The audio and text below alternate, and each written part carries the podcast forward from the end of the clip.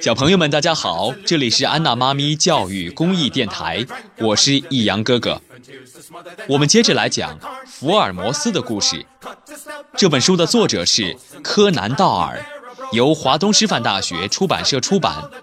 第八集，错失良机。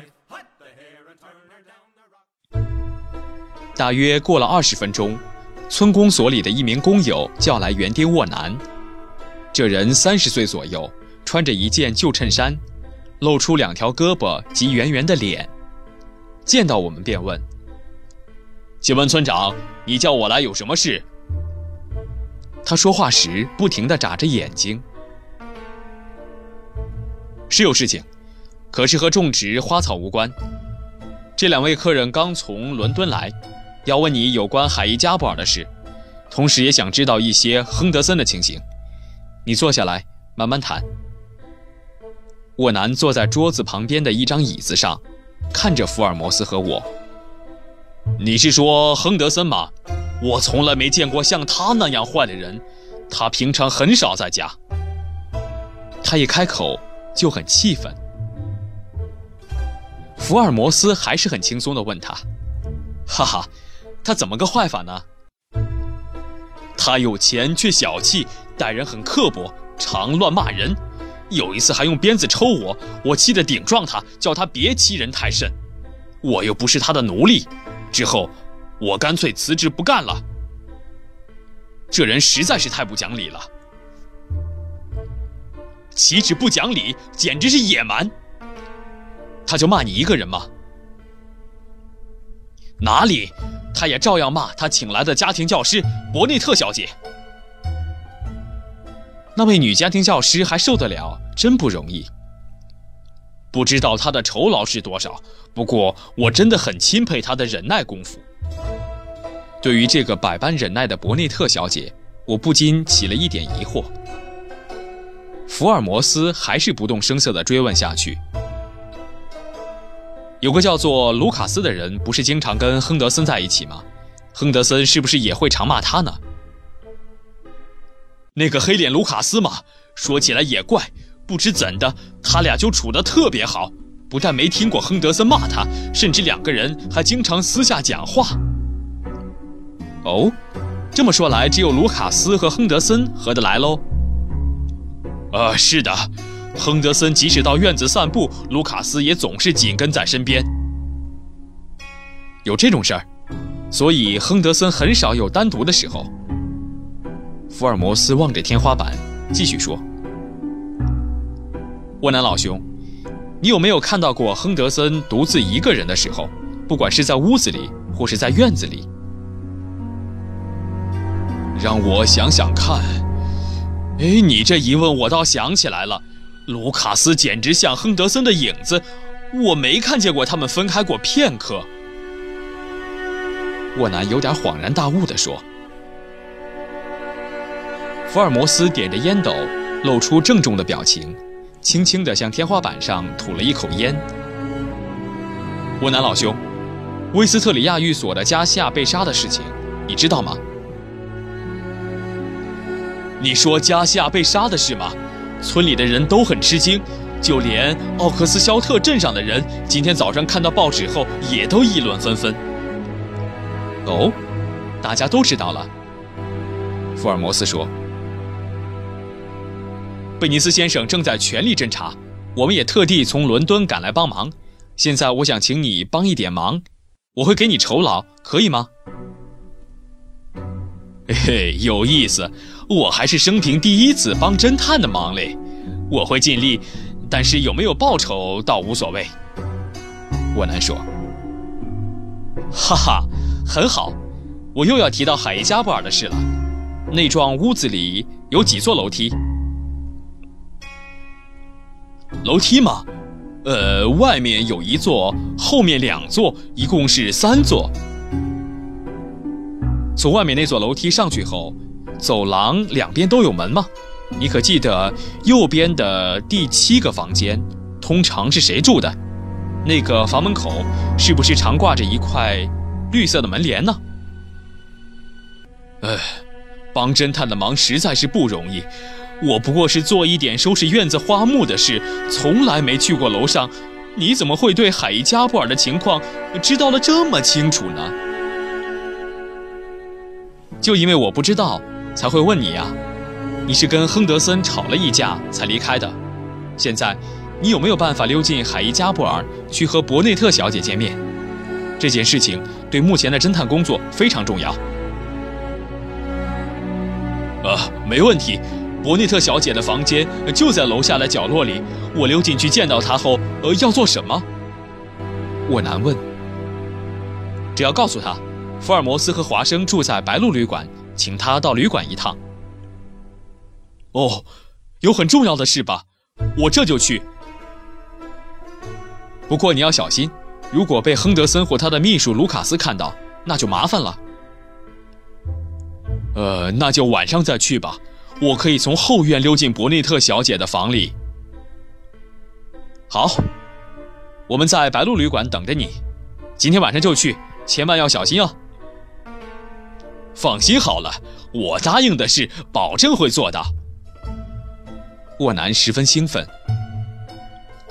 福尔摩斯竟然让初次见面的沃南去引出素未谋面的伯内特小姐，事情能不能顺利进行呢？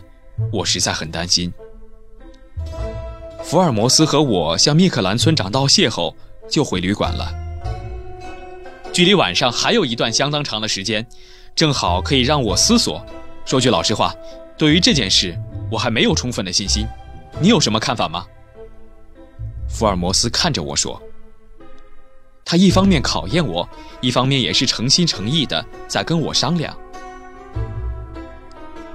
这件挂案的侦办能不能成功，还真是有点难说。我的心里也充满疑问。连你都没有信心，我就更不用说了。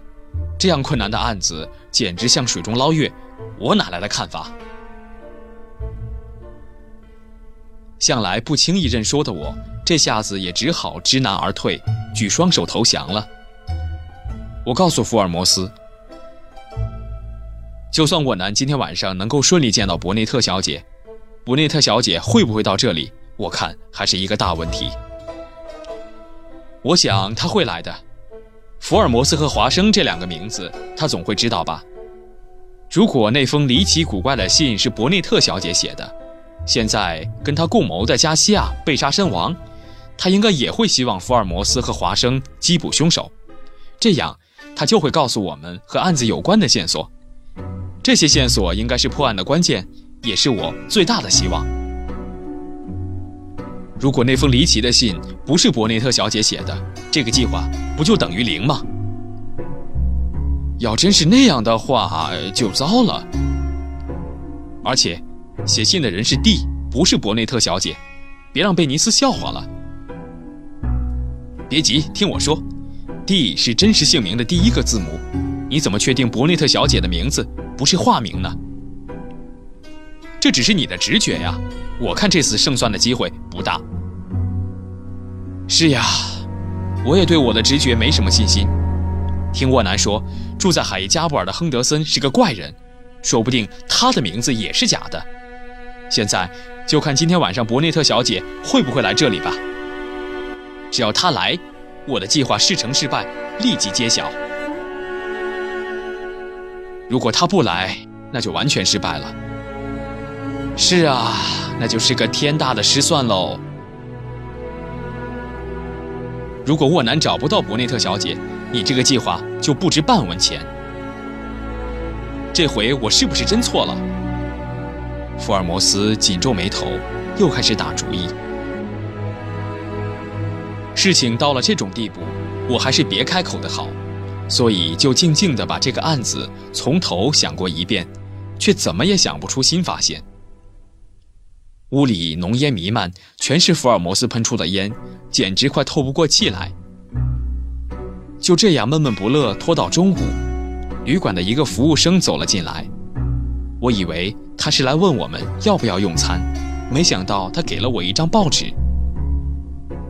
晚报来了，晚报出了这么早。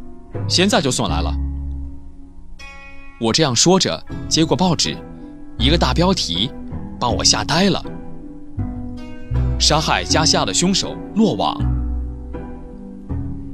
我一面把晚报递给福尔摩斯，一面说：“我们输了，凶手被捕了。”福尔摩斯也不敢置信地耸了耸肩膀：“嘿，贝尼斯还真有一手！你看这条新闻。”我说。报道说，杀害加夏的凶手在项目小组贝尼斯警官的彻底搜查下，昨天晚上终于集获。逃出威斯特里亚寓所后，就下落不明的西班牙人和厨子，早就被锁定为主要凶嫌。犯罪原因，据警方推断，是由于威斯特里亚寓所内藏有若干贵重物品，两名凶嫌预谋窃取，却不幸发生悲惨的凶杀案。福尔摩斯苦笑。庄园内真的放着贵重物品吗？为什么贝尼斯在我们面前没有提起，我也没有发现到呢？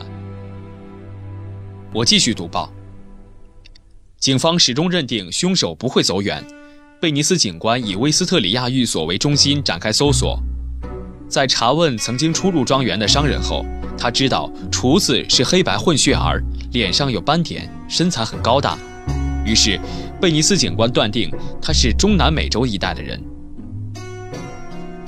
这个推断没错，福尔摩斯说：“就是在厨房里草堆睡过的那个人。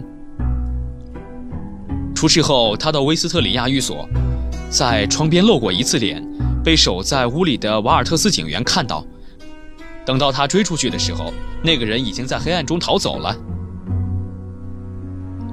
这些话一定是贝尼斯告诉警察的。报纸上还说了些什么？福尔摩斯问。贝尼斯警官断定，那个高大的厨子赶回威斯特里亚寓所，一定有什么重要的目的，可能还会再来。于是他撤掉庄园内的警员，亲自埋伏在附近的草丛里。另外又派了一批警员埋伏在房子四周。天亮前，厨子果然又来了。经过一场打斗。警方总算把他给抓住了。贝尼斯立下这场功劳，一定会得到赏识。在这场打斗中，有六名警员被咬伤、打伤，个个挂彩后才制服那厨子，给他铐上手铐，带回警局羁押。厨子一言不发，只顾争执。要叫那个厨子说话，当然不容易。下面怎么说？贝尼斯警官认为，另一名下落不明的西班牙人也必须逮捕归案。现在他正在全力缉凶。加西亚凶杀案的真相近期内就可以公布。这段新闻到此为止。完全是贝尼斯自说自话。厨子的照片登出来没有？只有文字报道。也许厨子还在做困兽之斗呢。我们不好给他照相吧？这起案子的凶手已经让贝尼斯抓住了一个，我们输定了，干脆投降，回伦敦算了。是呀，真是糟透了，我这个大侦探的头衔就交给贝尼斯警官了，华生的大名从此也跟着完蛋了。竞赛输了，当然没话说，我们有风度的去跟贝尼斯警官握手，再回伦敦吧。好吧。不过有一点，我还要问问你：报纸报道的那个厨子是凶手，可有提出什么证据？没有，也许担心下落不明的西班牙人会毁灭证据，所以不便提起。没错，这也是贝尼斯考虑周到。看样子是我输了，这也是无可奈何的事。我要睡一觉。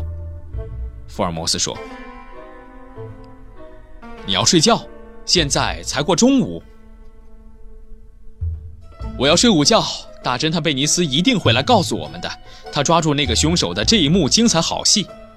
等他来的时候，你再叫我。福尔摩斯站起来走进房间，我把晚报上的那段新闻再仔细看一遍。不到三分钟，房间里已经传来了福尔摩斯呼呼的鼾声。天快黑时。我去叫醒他。谁呀？华生吗？现在几点了？他睁开眼睛问。没事就让我再睡一会儿吧，我困得很呐。用晚餐了，起来吧，已经六点多钟了。好吧，我来了。晚餐时，福尔摩斯照例吃的杯盘朝天，还抢去我一半的食物。喝过咖啡后，他靠在长椅上，又呼呼睡着了。我不曾见他这么好睡，大概是办案输了，心里难过，就睡起懒觉来。趁着没事，我拿出从伦敦来的侦探手册，详细记录下这段经过。或许吃了这场败仗的关系，我下笔似乎特别迟钝，一直到十点才算勉强写好。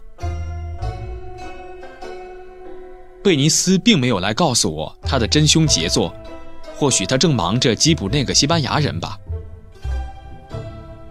十一点的钟声响过，明天早晨去跟贝尼斯握握手，回伦敦去算了。我正这样想着。一阵急促的脚步声从走廊上传了过来，来人连门也不叫一声就冲进房间，原来是沃南，他睁大眼睛盯着我，他上气不接下气地喘着。福尔摩斯被他吵醒，从长椅上翻坐起来，问：“怎么了，沃南老兄？见到伯内特小姐了没有？”“她不在那里，我到处都找不到她。”不在，快进来，我们仔细谈一谈。真是怪事。沃南坐到桌前的椅子上，伸手抢过我端着的杯子，一口气灌下了整杯水。我从后院溜进前院，摸到走廊上，我运气好，一路没被发现。我悄悄地去敲伯内特小姐的房门，里面没有回应。我扭动了一下把手，打开门，又开了灯，但她不在里面。我觉得情况不太对。又悄悄地溜进隔壁的房间去，那里也没人。房子这么大，真不知道她住在哪一个房间。再耽搁下去，万一被亨德森或者卢卡斯看到，那就不好玩了。我急忙走过走廊，从后院溜出来。穿过树底的时候，我被一个人看到。我难说到这儿，不停地用手拍打自己的胸口。福尔摩斯从长椅上探出身子。紧张兮兮地问：“被谁看到了？”“被何塞老头看到了。”“何塞，在亨德森家打杂的一个老工友，他在那里工作很久了，和我交情不错。他问我在做什么，我早慌得没主意，便老实告诉他我要找伯内特小姐。”“哎，不知道他去哪儿了，我也没看到。”他说。你从什么时候开始就没有见到过他？前天夜里就没看见过他了，这不是很奇怪吗？哎，沃南，千万别在其他人面前提起这件事。我不会说的。不过他不见了，这不是很奇怪吗？别多说了，趁老板没有看见你以前，赶紧走吧。那就请你别说出去，再见。我从后门跑了出来，帮侦探的忙真不容易，我不是干侦探的料。福尔摩斯点着了烟斗，问：“伯内特小姐的起居室和房间有什么异样？”看不出有异样。房子里的东西收拾过吗？里面的东西一点都没有动过。我还以为他也许只是去了洗手间。沃南，我还有件事要麻烦你。又是要我去帮你侦查吗？是的，请你帮一个忙，说不定亨德森又外出旅行了，请你躲在海伊加布尔外面。若是看到亨德森有出外的动作，就马上来通知我。这，现在要我到那里守一夜？是啊，万一半夜让他逃走了，不就糟了？好吧，帮侦探的忙真是辛苦。你认为亨德森有问题吗？有问题，大有问题。我是这样想的。这样的话，就更不能让他逃掉，一分钟也不能耽误。早就恨透亨德森的沃南立刻三步并作两步，朝走廊飞奔过去。华生，我刚才说的话，你认为对不对呢？福尔摩斯显得很紧张的样子。沃南一跑出去，他就赶忙问我：“是啊，在海伊加布尔找不到伯内特小姐，总是不妙。”我一面在心里分析着眼前的情势，一面这样回答：“对极了，从前天夜里开始，那不就是加西亚被杀的那一夜吗？”所以亨德森实在是大有问题。伯内特小姐现在是不是还活着呢？还是和加西亚一样遇害了，或是被幽禁在什么地方？这些都无从得知。在我看来，就算他现在还活着，只怕也是落入虎口了。那怎么办？我叫沃南去监视海伊加布尔了，谁也不知道庄园里发生着什么事情。我一想到伯内特小姐，就不安心。那怎么办？只有到海伊加布尔去，冲进去吗？为了解开谜团，只好冒一次险。当然，你也会一起去吧？这会犯下侵入住宅罪的，我可不想被当作强盗。我不愿意犯法，拼命阻止他。福尔摩斯却非常坚决。你只顾到法律。可是时机一旦失去，就没办法挽回了。去试试吧，当真失败了，我们再数白旗投降。不能这么鲁莽。你认为亨德森有问题，和你认为伯内特小姐生死不明，那都是你的假象。为了这一点想象，就冒那么大的危险，我绝对不同意。嘿，你坚决反对这件事情，我绝对反对。要去，你自己去。那么你打算怎么样呢？福尔摩斯倒问起我来。我去找贝尼斯来阻止你随便进入别人的住宅。哈哈，没想到华生竟然想出卖我，投到对方阵营去。我们不是输了吗？贝尼斯抓到凶手了。没有证据的凶手有什么用呢？我还没有输白棋呢。可是也犯不着侵入住宅的险呐。我们两个人这样争论着，不知不觉就到了半夜。我和福尔摩斯的性格一样固执，谁也不让谁。快天亮的时候，我再也撑不住了，很想睡觉。福尔摩斯却睡饱了，看他的脸色就知道他的精神好得很。我越来越觉得这人实在令人讨厌。我要去睡了，不过你要是溜出去，我马上会到警察局报警。我穿着衣服躺在床上，不久就迷迷糊糊的睡着了，跟着好像做梦起来，恍惚中，咯哒一声，开门声把我惊醒了。我跳起身来，见到沃南气喘吁吁地对福尔摩斯说。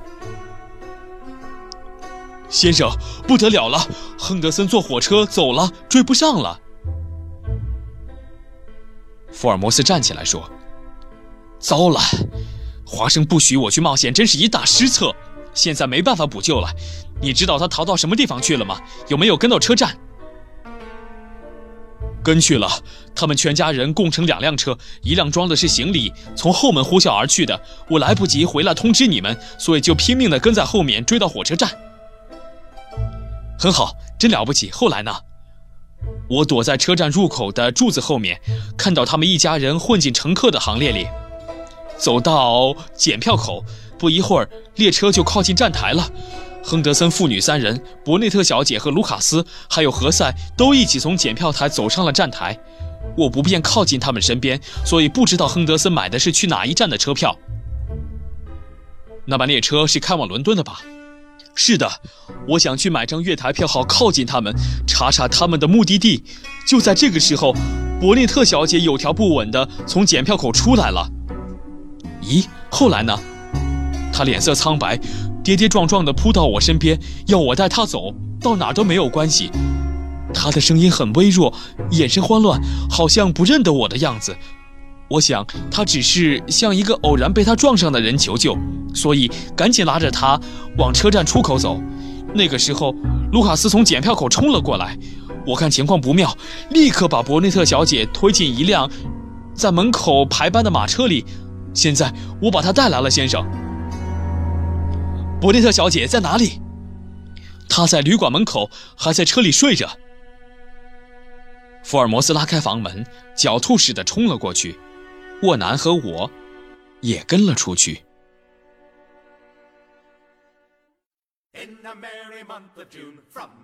福尔摩斯的故事就为您演播到这儿，欢迎您继续收听。